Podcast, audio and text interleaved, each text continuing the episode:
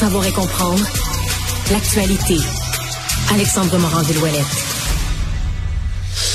Alors, euh, procès d'Harold Lebel, ça a continué euh, aujourd'hui à Rimouski. On est évidemment dans une partie, on commence, c'est le tout début, mais c'est partie euh, très, très, très cruciale du procès parce que c'est la victime euh, qui est entendue, qui a poursuivi son témoignage euh, aujourd'hui. Témoignage qui avait commencé hier dans lequel la femme a raconté une soirée d'horreur qu'elle aurait vécue au condo de l'ex-député de Rimouski.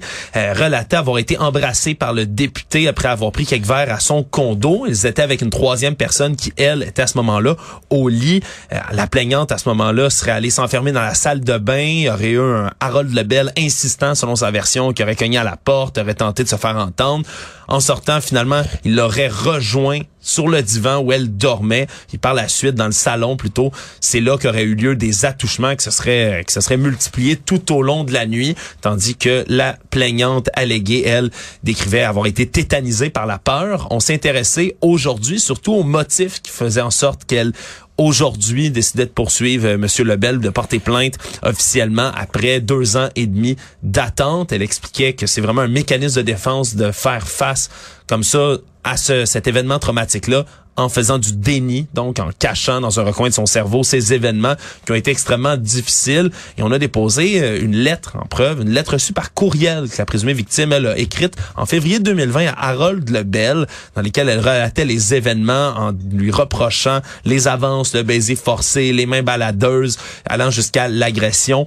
Euh, décrivait que sa relation avec Harold Lebel avant était une amitié précieuse, parlait d'une grande brisure à ce moment-là. En réponse à tout ça, Harold Lebel, lui, aurait dit être plein de questionnements en expliquant n'avoir aucun souvenir de tout ça, en disant c'est une soirée d'alcool que je ne voudrais jamais être avoir connue. Je suis désolé. Tout ça, euh, par la suite, lorsqu'on a posé des questions... C'est une grosse défense, là, parce que... On va voir comment, comment ça va, les contre-interrogatoires, qu'est-ce que le juge va penser de ça. Pour avoir pris un coup un peu, là une soirée dont tu te souviens plus du tout, toute une cuite là. Surtout que la plaignante elle a indiqué oui, on avait pris quelques verres mais peut-être était-il pompette un tout petit peu tout comme moi mais il y avait pas vraiment de verre d'avance sur moi, on tenait des bonnes discussions qui se tenaient. Il n'y avait pas de signe avant-coureur comme quoi il était sous-mort au point de de rien se souvenir. C'est ce que la plaignante a relaté aujourd'hui. Donc, ça va se poursuivre. Hein. C'est un procès qui est censé durer de deux à trois semaines devant jury. Donc, euh, vraiment, là, c'est, c'est, des versions qui sont contradictoires comme celle-là. Ça va être l'avocat d'Harold Lebel, Maître Roy. Là, c'est lui qui a fait, c'est lui qui a, géré tout le procès de Nathalie Normando avec, euh, avec succès. Et un avocat euh, quand même de calibre. Ça va être un contre-interrogatoire délicat là, dans une pareille matière, euh, ne pas confronter euh, la, la, la témoin victime.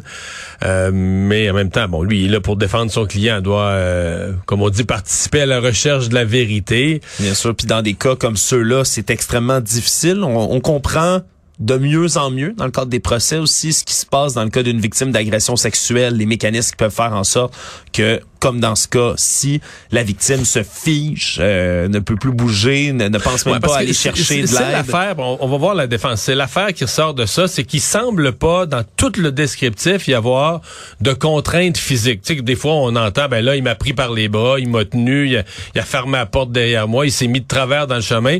Dans tout ce que j'ai entendu, il n'y a pas nulle part de contraintes physiques, ce qui fait qu'une personne, il y a cette défense que tu viens de décrire, d'être un peu tétanisé, figé, de, mais il semble pas y avoir aucun moment. Mettons qu'elle avait dit, ben là, euh, moi je vais coucher à l'hôtel, je sac mon camp d'ici, je réveille l'autre, je réveille la troisième personne dans sa chambre, puis je sac mon camp d'ici. Elle avait envoyé un texto quand même à la personne qui était dans la chambre en pleine nuit alors qu'elle dormait.